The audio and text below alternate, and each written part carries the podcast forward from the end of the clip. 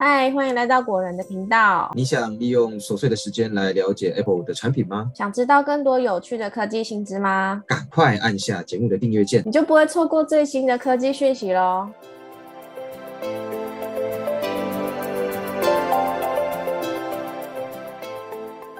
不止简讯，连 iPhone 共享相簿都出现广告邀请了。今天要分享三招处理方法。啊，iPhone 的朋友啊，这阵子应该有收到很多 iMessage 的垃圾讯息。那坦白说啦，这真的蛮烦的。但最近除了简讯啊，我们也发现，在 iPhone 上出现了另一种新形态的广告垃圾讯息，那就是透过 iPhone 的共享相簿功能来传送广告信息。虽然说这种 iPhone 共享相簿的广告讯息还没有 iMessage 这种垃圾讯息还还要来的普遍，但最近我们国人编辑也收到了不少奇奇怪怪的邀请，想说先来分享这些资讯给大家参考。那在介绍处理方法之前呢，我们先来描述一下。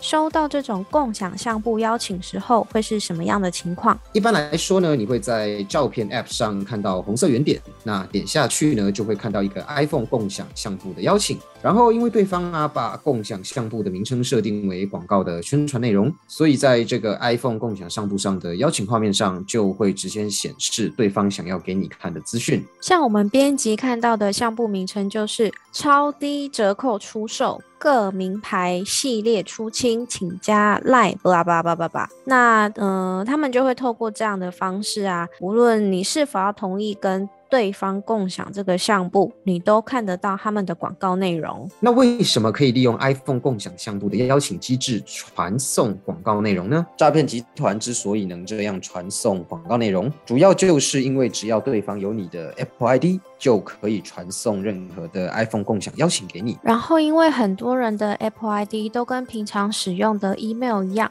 所以，当你的 email 因为其他管道外流之后，这些有心人士就有了你的 Apple ID，也因为这样，他们能够传送 iPhone 共享相簿的广告邀请给你。好的，介绍完收到广告邀请的原因跟情形之后呢，那就来聊聊处理收到 iPhone 共享相簿广告邀请的三个处理方法。这三个方法呢，都蛮简单的，相信大家一定一听就会。我也觉得，哎，好，那第一个方法就是。直接拒绝 iPhone 共享相簿的广告邀请。当你看到共享相簿的广告邀请，iPhone 就会询问你要接受呢，还是要拒绝。那请大家就直接按下拒绝邀请就可以了，否则你可能会在这个广告共享相簿里面看到更多更多的垃圾讯息哦。那再来第二招。就是回报垃圾邀请。当你收到这类广告邀请的时候啊，你可以在点击拒绝以前，向 Apple 回报这个共享邀请是个垃圾邀请。那只要同一个 Apple ID 太长被检举为垃圾邀请，Apple 呢就会针对这个 Apple ID 暂停相关的邀请权限。那大家可以试试看哦。好的，那再来要介绍最后一个方法喽，那就是关闭 iPhone 的共享相簿功能。如果想要完全不要收到这种广告邀请，大家可以直接把 iPhone 的共享相簿功能关闭就可以了。你可以从设定里面的照片选项。来关闭这个设定，会把自己这边的共享相簿移除，但不会影响到其他人的共享内容。未来如果有需要再开启的时候。